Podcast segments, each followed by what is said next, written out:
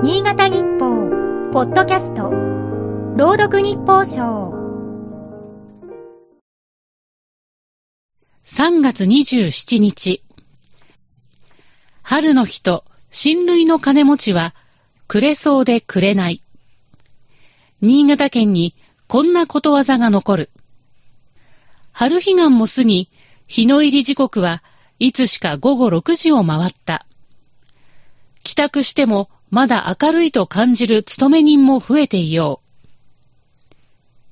一方、金持ちの親戚はいつも、あれも買ってやる、小遣いもくれてやるというのに、財布の紐はなかなか緩まない。冒頭の言葉は、日が暮れると、お金をくれるをかけたシャレである。その気持ちわかる。働き手の中には、こう言いたい人も多いだろう。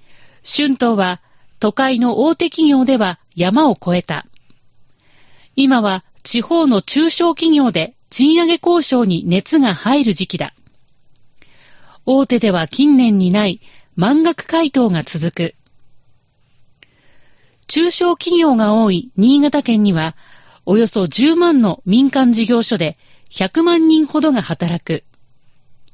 労働組合のない職場も多い。インフレや物価高騰は世界規模の様相だ。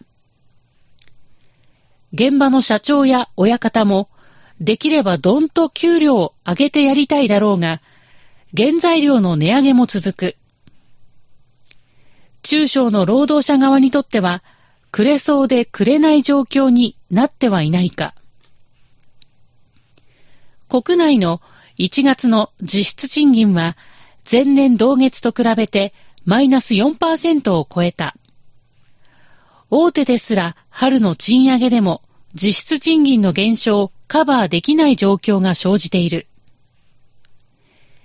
経済協力開発機構 OECD によれば、2021年の日本の平均賃金は34カ国中24位。額はアメリカのほぼ半分。19位の韓国にもとっくに抜かれた。このままでは海外へ、都会へと人材の流出が続くだろう。くれそうでくれないなどとぼやいてばかりではいられない。今日の日報賞は FM 上越田原が朗読いたしました。